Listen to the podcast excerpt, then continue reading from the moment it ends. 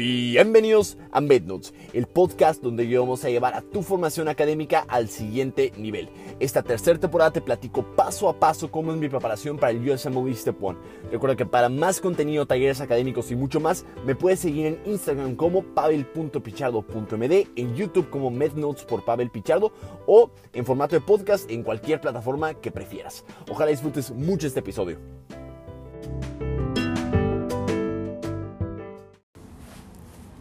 La vida es cuestión de perspectiva.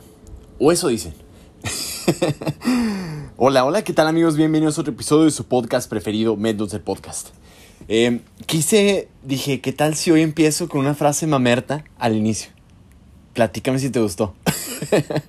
este, acuérdense que checo todos mis mensajes de Instagram, entonces eh, me gustaría tu feedback. Si me escuchaste decir esta frase mamerta y te gustaría que abriéramos así con un poquito de storytelling, como de contar una pequeña historia.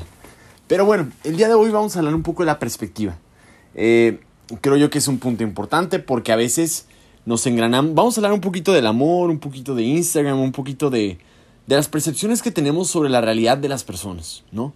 Eh, que creo que es un tema que ha intoxicado a la, a la, población y muchas cosas. Entonces, bueno, se me hace un buen tema para platicar el día de hoy. Eh, pues bueno, primero eh, bienvenidos, ojalá estén muy bien. Me extrañaron, ¿qué tal? Yo sí los extrañé mucho. Siempre es un. Es bonito poderme, eh, después de mi semana de estudio, de que me ando cansando, ando cansado, este, fatigado, em, pues poder tener un espacio para pensar, platicar con ustedes y, y, a pesar de que no, de que no, este, de que quizás no platico contigo así personalmente, se me hace bonito que al final de, de, la semana, cuando voy a empezar a grabar otro episodio, eh, me sale la cantidad de personas que lo ven y que me escuchen, que pues oye, la verdad podré, podríamos llenar un foro y se me hace bonito este, que estés aquí, pues porque semana con semana pues estás aquí, este, quieras o no, esperando el nuevo episodio y pues te agradezco mucho. Eh, avances respecto a mi preparación del STEP, brevemente antes de entrar de lleno al, al, podcast. Es que ando muy cansado, ya me está empezando a pegar la fatiga. Este, creo que es porque nadé hoy y tuve una serie así devastadora. Pero me, me esforcé mucho y nadé muy bien. Pero ya tengo el 90, no van a creerlo, tengo el 98% del banco de UWorld terminado. O sea que tengo 3.400 preguntas hechas. O sea que solamente me faltan 73 preguntas y soy libre. Eso significa, bueno, obviamente pues tengo que revisar las buenas y las malas, sin embargo pues este, estoy muy emocionado porque ya casi, ya estoy a, muy poco de terminar la primera vuelta. Obviamente aún tengo que revisar como mil malas que tengo, pero pues ya algo es algo, ¿no? Pues bueno, ya sin más preámbulos, vamos a hablar un poquito de la cuestión de perspectiva. Eh, tres ideas sobre perspectiva. Cada vez que tú lees un libro, que escuchas un podcast, que tomas, o por ejemplo como este, que le tomas el consejo a alguien, recuerda lo siguiente. Toda persona que tú escuches ya está sesgada con base en su historia personal. Es decir, inclusive yo solamente te puedo dar mi perspectiva y los, los pocos conocimientos que tengo de la vida con base en la poca experiencia que tengo sobre ella. Ahora, yo creo que, eh, para empezar, el cómo yo hago una versión de la realidad, cómo entiendo que algo es cierto, que algo es falso, baso mucho, pero mucho en entender el método científico. Es un, solamente una, una, pausa pequeña, pero eh, en realidad es el, sobre todo en ámbitos deportivos, por ejemplo, en deporte, fisicoculturismo, en, este, en, en, en medicina, en, en, a lo que voy es que si la, la ciencia, como compartí en un reel hace poco, este, de hecho lo vi la semana pasada, en un video donde platicaba, eh, le preguntaban a un científico, eh, ¿cómo podría comprobar que el método científico sirve? Y luego dice, ah, pues porque sirve. de que decía, eh, si tú usas el método científico, los aviones vuelan, llegan al espacio, curamos, curamos enfermedades, tratamos, generamos nuevas vacunas, podemos llegar al espacio, podemos tratar de entender el origen del universo. O sea, la ciencia funciona. Por eso es que el método científico funciona.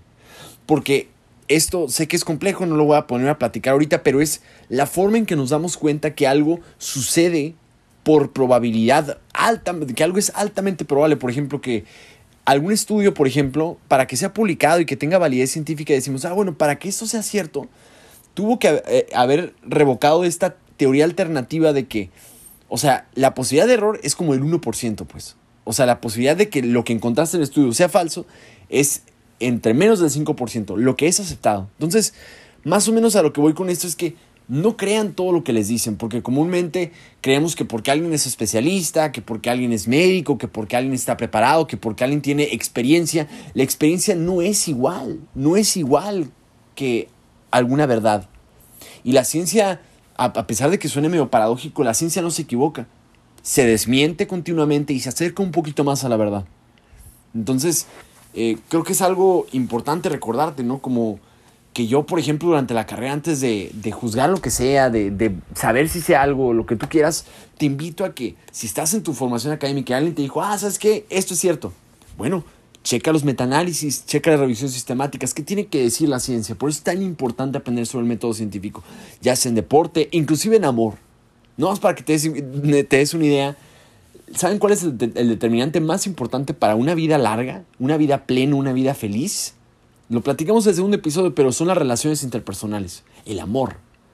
O sea, y ese tipo de cosas, a pesar de que suenan tan banales, tienen cierto sustento científico, ¿no? Entonces, la primera lección de este episodio es que recuerda que todos siempre están sesgados con base en su propia historia personal. El mundo es muy complejo y no hay un solo camino al éxito. Ahora, y como hemos platicado también anteriormente, cada quien tiene su propia definición de éxito, sea en el ámbito profesional, sea, sea en el ámbito amoroso, sea en cualquier ámbito cada quien, eh, el mundo es muy complejo, entonces a lo que voy es que tú puedes formar eh, tu propio camino, tu propia versión de realidad, tu propia, tu propia lucha, tu propio éxito, ¿no? Entonces, yo algo que hago es que gracias a los mentores que he tenido, que también tenemos un episodio de mentores en la primera temporada, es que siempre que busques o que admires a alguien, busca patrones. Busca patrones que se repitan a través de diferentes personas que tú admires, que tú valores y, no solamente una sola historia, o sea, no solamente te claves en la historia de una sola persona, inclusive, aunque suene contraproducente para mi podcast, no solamente te claves en este podcast, sino que conoce perspectivas, conoce diferentes cosas que te puedan nutrir, que te puedan hacer crecer, que al final del día te puedan hacer una mejor persona, ¿no? Por ejemplo, de mis autores de neurociencias favoritos, yo leo muchísimos libros de neurociencias para poder entender un poquito más el cerebro y entender las diferentes historias, versiones eh, y aportaciones científicas sobre esta.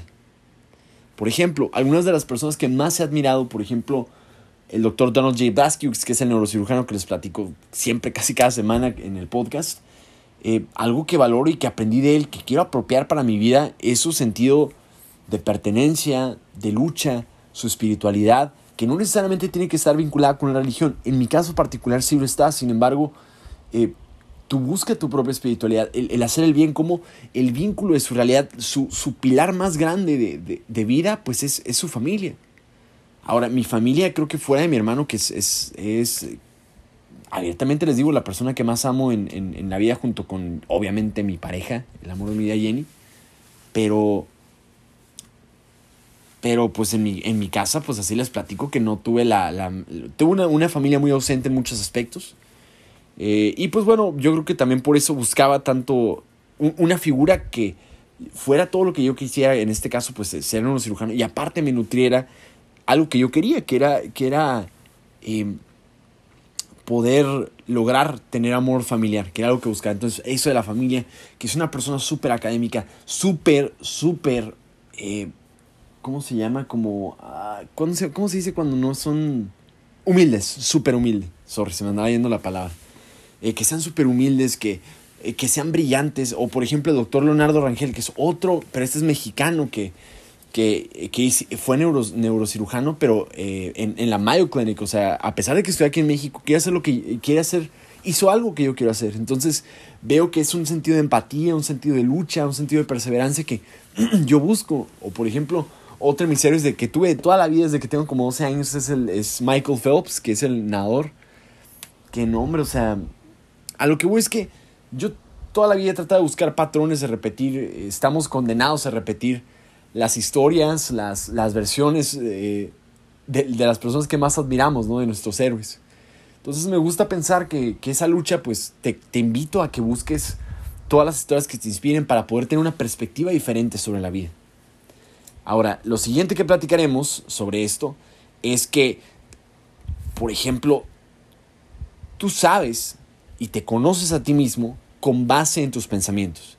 Es decir, nadie te va a conocer al 100%. No existe una sola persona que te vaya a conocer más que tú. Y pues aparte hay un mundo de cosas que ni siquiera sabemos que no sabemos de nosotros mismos. Inclusive de tu pareja, inclusive de tus papás. O sea, hay cosas que Jenny no sabe de mí. Y, sé que... Eh, pero es parte de la vida, ¿no? Entonces, una cosa de perspectiva también que te puede ayudar es que lo único que va a conocer las personas sobre ti o el mundo que te rodea son tus acciones. Es decir, tú eres tus acciones. Pero quiero invitarte a que eh, a veces sé que culturalmente aquí en México, si eres hombre, sobre todo digo porque hombre, no, no por tachar a las mujeres, sino porque culturalmente el hombre es que es muy cohibido de que, no, tú como eres hombre, este, no expreses tus sentimientos, este, eh, como, ah, bueno, no te acerques a mí porque te hace gay si me abrazas, y esto es como, como si fuera una connotación negativa, eh, estar, pues, en contacto con tus sentimientos, ¿no? Entonces, a lo que voy es que recuerda que para que el mundo te, que te conozca, además de las acciones, es expresar cómo te sientes. Por ejemplo, uno de los éxitos más grandes del por qué mi relación con Jenny ha sido exitosa es que, que realmente yo no asumo que ella sabe algo de mí. Es decir, oye Jenny, este, pues lo que pasa es que hiciste esto y, me dolió, me sentí un poco triste y, y me gustaría ver la manera en que lo pudiéramos cambiar para que estemos mejor los dos. Y como que le cambia la cara y, y sí funciona. Y, Jenny, por ejemplo, a veces, una vez este, creo que me compartió un meme que decía, creo que era un perrito que está enojado porque no le leyó la mente la pareja, algo así, un pedo así. Pero está bien cagado porque es cierto, o sea, realmente no estamos, no estamos este, acostumbrados a expresar nuestras emociones. Y esto te va a servir en toda la vida, o sea, no solamente con tu pareja, no solamente en cualquier contexto, sino eh, en, en un hospital inclusive, trabajando. O sea, dile, oye, ¿sabes qué? Eh, sé que esto va a ser un, este problema, esta pelea que vamos a tener, esta mini discusión que te va a poner incómodo, es un problema necesario para que mejoremos nuestra convivencia y que hagamos un bien superior para el paciente, o para tu trabajo, o para tu relación.